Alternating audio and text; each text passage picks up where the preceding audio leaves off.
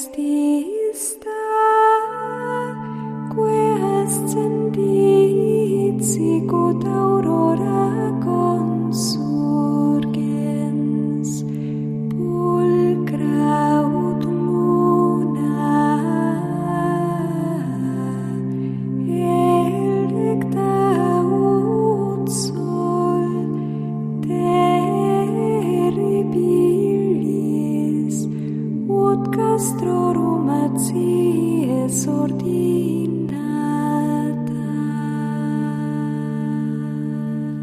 Comienza Sor Ángela María, Madre y Maestra, dirigido por el Padre Sebastián Moreno.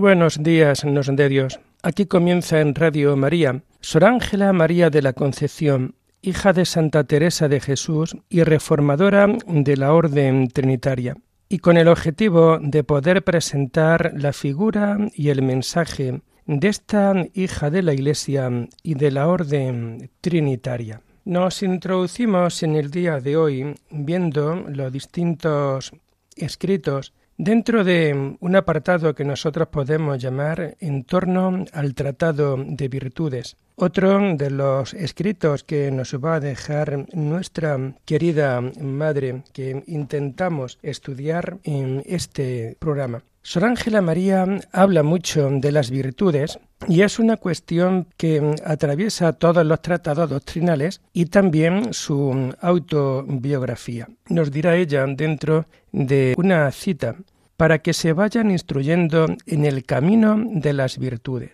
Se escribe después del riego espiritual y engloba cuatro partes o tratado.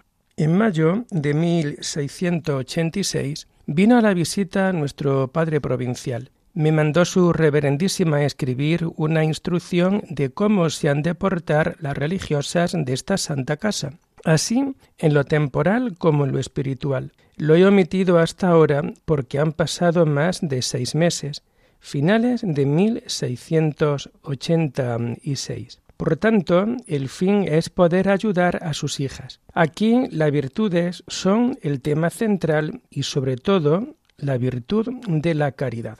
El tratado primero está dedicado precisamente al tema de la caridad. Está compuesto por seis capítulos y un pequeño apéndice, y aparecen veinte citas, en su mayoría citas bíblicas.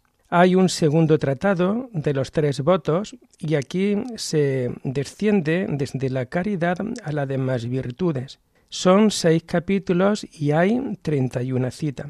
El tratado tercero de las tres virtudes teologales, fe, esperanza y caridad. Y se añade la prudencia. Son cinco capítulos con diecinueve citas. Y el tratado número cuatro de las virtudes necesarias para el gobierno. El interesante ejemplo de las abejas, de las virtudes y de la oración para el mantenimiento del alma. Son catorce capítulos y diecinueve citas. Estamos ante el tratado más atrayente por los ejemplos. También habla de visiones y de mortificaciones. La vida del día a día está muy presente. Sirvió para mis hijas de ayer, sirve para mis hijas de hoy. Hijas mías carísimas en Cristo, breve es el tratado que mi amor les ofrece pero lo que contiene nada fácil. Y así no dudo que aunque hallen mis pobres consejos y advertencias en vuestras caridades, como la experiencia me lo enseña, buena acogida, no obstante, las exhorto a que con buena voluntad lo abracen y sin temor lo practiquen. Aquí estamos ante una pequeña obra doctrinal que quiere regalar a sus hijas para que pongan en práctica todo aquello que hay contenido. Hay que entenderlo en la clave del amor que Sor Ángela tiene a sus hijas, y así da a conocer a su comunidad el valor de las virtudes como medio fundamental para llegar al conocimiento de Dios y practicar la vida de perfección a la que debe tender toda religiosa contemplativa. Como hemos dicho, son cuatro tratados. El primer tratado gira en torno a la caridad. Se trata de la virtud suprema. Todo tiene su principio y fin en la caridad y la habilita para la unión con Dios y perpetua paz. No hay virtud sin caridad. Sor Ángela utiliza la escritura con el fin de lograr en sus hijas la perfecta vida religiosa y alcanzar la máxima felicidad que es gozar de Dios para siempre.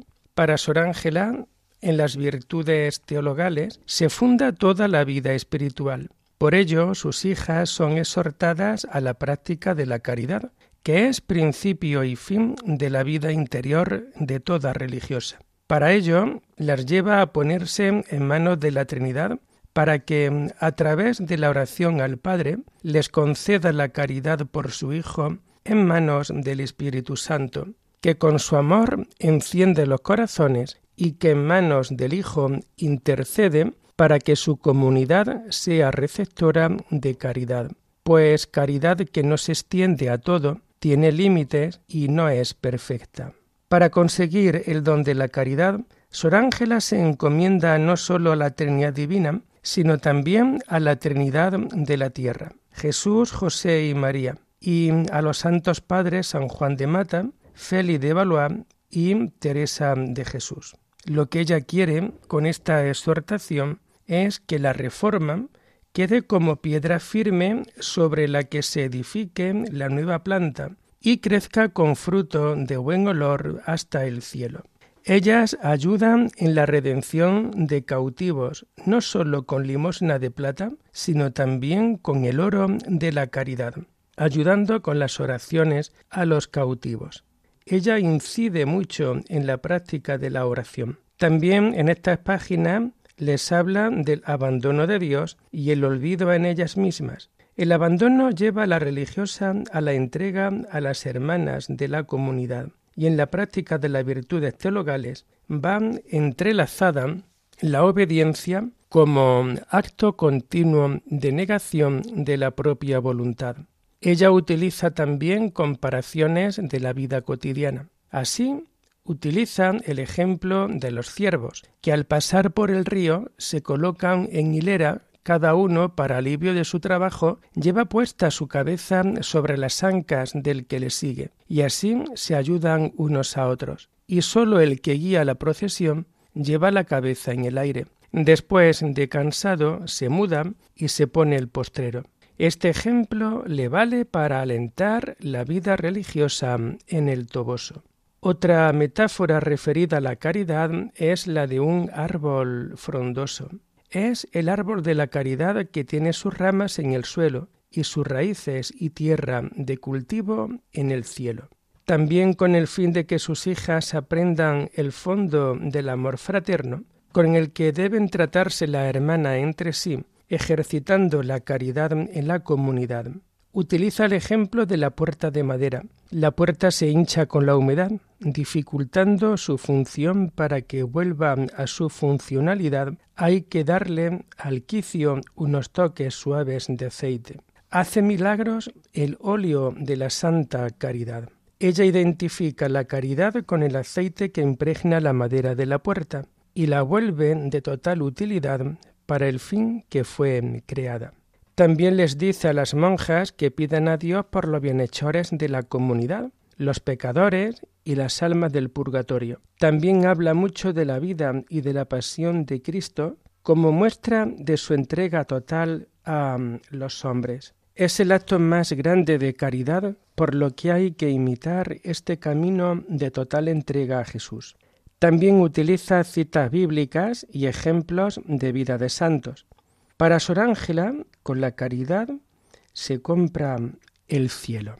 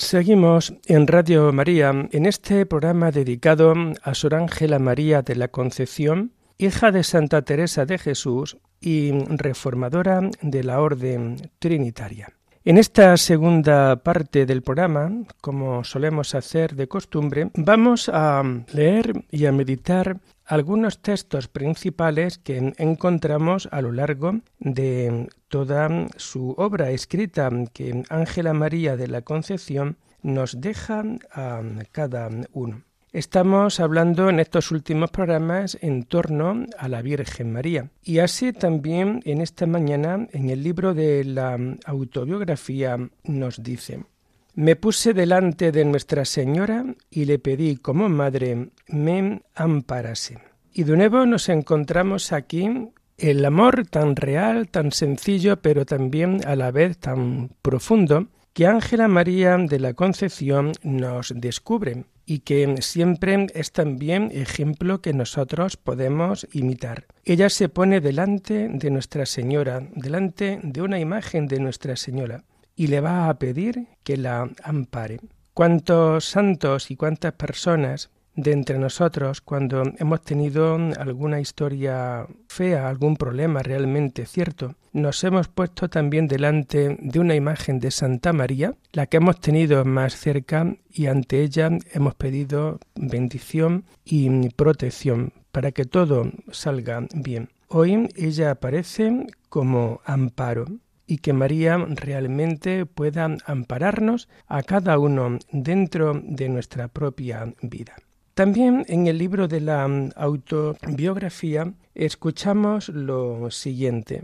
He pasado la mañana con mucha paz y en la oración me hallé muy recogida y con un deseo de pasar el día en servicio de Nuestra Señora, a quien le tengo dedicado el sábado.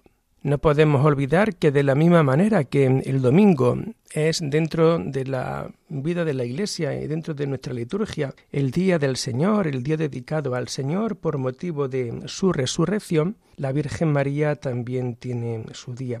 Y el día de la Virgen María es siempre el sábado día en que cada sábado nosotros debemos también consagrar nuestro día a día, pero sobre todo de sábado a sábado, todo lo que nosotros vamos haciendo a lo largo de, de la semana, a lo largo también incluso de todo el mes. Por ello, Ángela María nos comenta a nosotros en esta mañana, he pasado la mañana con mucha paz. Y esto realmente es uno de los frutos que al estar en la presencia de María nosotros también podemos experimentar. Es el tema de la paz, la paz interior de la que ella hoy nos está hablando. He pasado la mañana con mucha paz y en la oración me hallé muy recogida y con deseo de pasar el día en servicio de Nuestra Señora. Pues daros cuenta de nuevo cómo quiere realmente vivir el día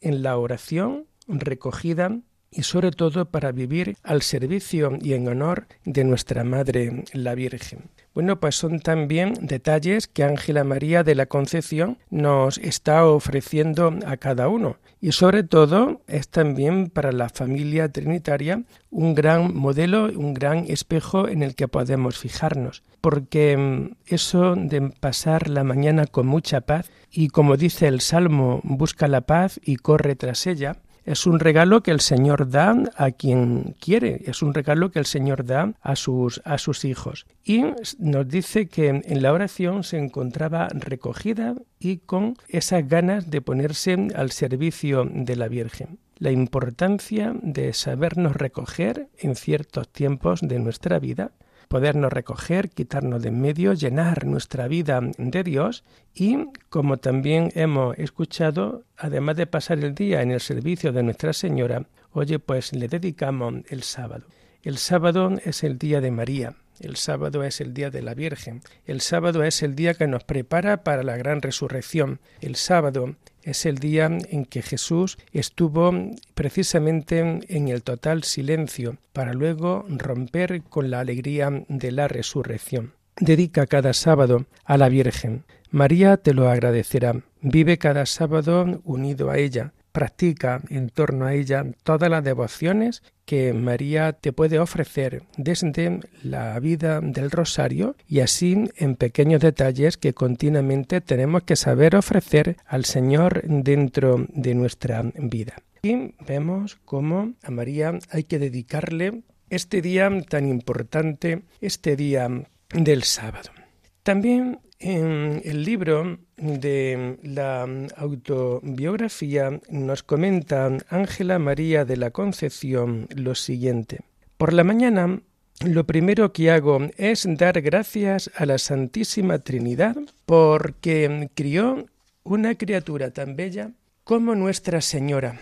Al Padre se las doy porque la escogió por hija, al Hijo porque la escogió por madre, al Espíritu Santo porque la tomó por esposa, y a todas las tres divinas personas porque la hicieron templo y sagrario suyo. También dentro de sus escritos podemos ver temas dedicados sobre todo al amor. Y ella también nos sabe hablar bastante bien en torno a lo que hoy nosotros podemos entender de amor. Así, en el Tratado de Oración ella nos viene a decir, todo lo facilita el amor, y éste no se alcanza sin trabajo y ejercicio, porque nunca mucho cuesta poco, y así no hemos de querer que deje de costarnos lo que importa tanto. Vamos a quedarnos dentro de esta cita tomada del Tratado de Oración, como el amor es quien mueve siempre la vida, como el amor es el motor de todo lo que nosotros vamos haciendo dentro de nuestra vida. Todo lo facilita el amor, y éste no se alcanza sin trabajo y ejercicio. Alcanzar el amor se hace por medio del trabajo y del ejercicio, a través de las virtudes, para poder entender de que en esta vida el motor no es nada material, no es nada económico, sino que en esta vida el motor lo vamos a encontrar en ese amor libre, en ese amor que no pide nada a cambio. Por ello también en el libro del Tratado de Oración ella nos viene a decir el amor que ande acompañado de la pureza y del santo temor es el más verdadero, sólido y firme. Y de nuevo viene a darnos una gran luz en este punto nuestra querida Ángela María de la Concepción. El amor tiene que estar acompañado de la pureza y del santo temor. Y aquí nos encontramos con un detalle importante dentro de nuestra vida. A la hora de amar, ¿cómo es nuestro amor? Tenemos un amor limpio, tenemos un amor puro, tenemos también el santo temor de Dios dentro de nuestra vida. Cuando tenemos el santo temor de Dios, nuestro amor será siempre sólido y firme. Será siempre un santo temor más auténtico. Pues daros cuenta, nos dice un dicho de San Juan de la Cruz que el mirar de Dios es amar. Y la clave precisamente de un amor en pureza está en cómo nosotros somos capaces de contemplar y de mirar a las personas que nosotros amamos, a las personas con las que nos vamos encontrando a lo largo de nuestra vida en el devenir de cada día y de cada jornada. Bueno, pues hoy Ángela María de la Concepción nos viene a recordar cómo el amor que anda en pureza, el amor que anda en santo temor de Dios, es siempre el auténtico, el verdadero, el más sólido y el más fuerte. Por ello, hoy aquí nos vamos dando cuenta de que el amor auténtico y verdadero es mucho más profundo y es mucho más amor que lo que hoy podríamos llamar o que hoy podríamos decir el amor mm, sexual o el amor simplemente pasional. Todo en esta vida va pasando. En esta vida el amor y la fase humanas tienen siempre su cabida, tienen siempre su fin. Y hoy también nos recuerda Ángela María de que el amor auténtico ha de ser un amor que viene marcado por la pureza. Un amor auténtico tiene que venir marcado por el santo temor. Un amor verdadero, sólido y firme pues nos hace vivir a cada uno de nosotros en esta perspectiva de pureza y también en esta perspectiva de su santo temor. Igualmente, en el Tratado de Oración también nos comenta Ángela María. Aún en esta vida comienzan a gozarle los que de veras aman y sirven a Dios. Y es que realmente cuando nosotros vimos el amor en pureza y el amor en santo temor, es en esta vida donde ya empezamos a gozar de Dios de verdad. Y por tanto, este es el máximo gozo que nosotros buscamos, lo que nosotros queremos. El ser humano lo que busca siempre es el gozo de Dios, es estar siempre con el Señor, es la visión beatífica, es el contemplarle cara a cara al Señor que nos ha dado el ser, al Señor que nos ha dado la vida y que demasiado pobres seríamos si solamente lo encerráramos en cualquier santo que en su día o en Semana Santa pudieran salir. Por ello nos recuerda en este punto del tratado de oración que en esta vida se puede ya comenzar a gozar de Dios si de verdad lo amas, si de verdad lo sirves. No tengas miedo en realmente de gozar de Dios. No tengas miedo de saber vivir tu cielo en esta tierra. No tengas miedo en ser pregonero continuamente del amor de Dios dentro de nuestra vida, porque se trata del amor a un hijo de buena madre, se trata del amor nosotros le tenemos que llevar, le tenemos que ofrecer al Señor dentro de nuestra vida. Y la última, digamos, frase o punto de doctrina de Ángela María de la Concepción que vamos a ver en esta mañana la vamos a tomar también del tratado de oración.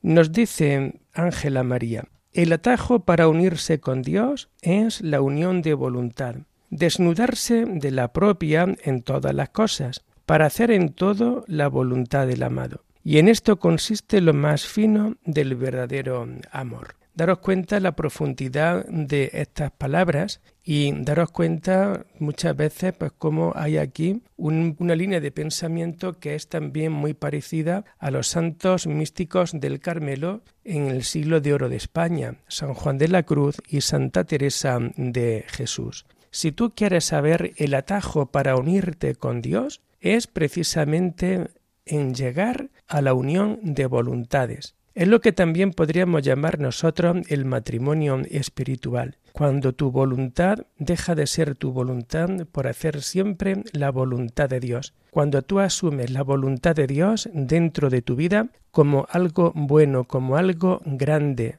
que tenemos que saber vivir poco a poco, lentamente, dentro de nuestras grandes realidades. Por ello también Ángela María nos dice, y es que para esta unión de voluntad hay que desnudarse de la propia voluntad en todas las cosas. Y esto no es un camino fácil, es un camino que necesita una purgación muy muy grande desnudarse de la propia voluntad en todas las cosas y hacer en todo la voluntad del amado. Y aquí de nuevo nos encontramos con otro reto importante que tiene el amor. Es decir, nosotros lo que tenemos que hacer siempre es dejar a un lado nuestra voluntad para que se cumpla, para que se viva en nosotros la voluntad de Dios. Y en esto consiste lo más fino del verdadero amor. El amor se funde con la persona amada, la voluntad se funde con la voluntad de la persona amada. Y en el amor auténtico, una persona lo que intenta hacer es precisamente eso, es unirte por completo siempre al amor de Dios dentro de tu vida. Pues queridos hermanos, lo vamos a dejar aquí por hoy, invitándoles a seguir este programa el lunes de la semana próxima, si Dios lo quiere. Alabada sea la Santísima Trinidad, sea por siempre bendita y alabada.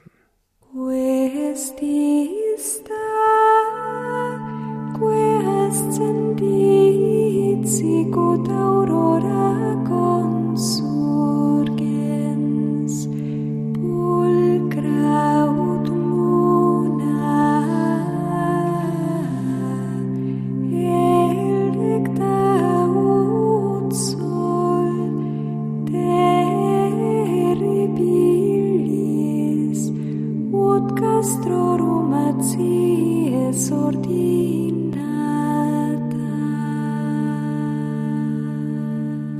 Escuchado en Radio María Sor Ángela María, Madre y Maestra, con el Padre Sebastián Moreno.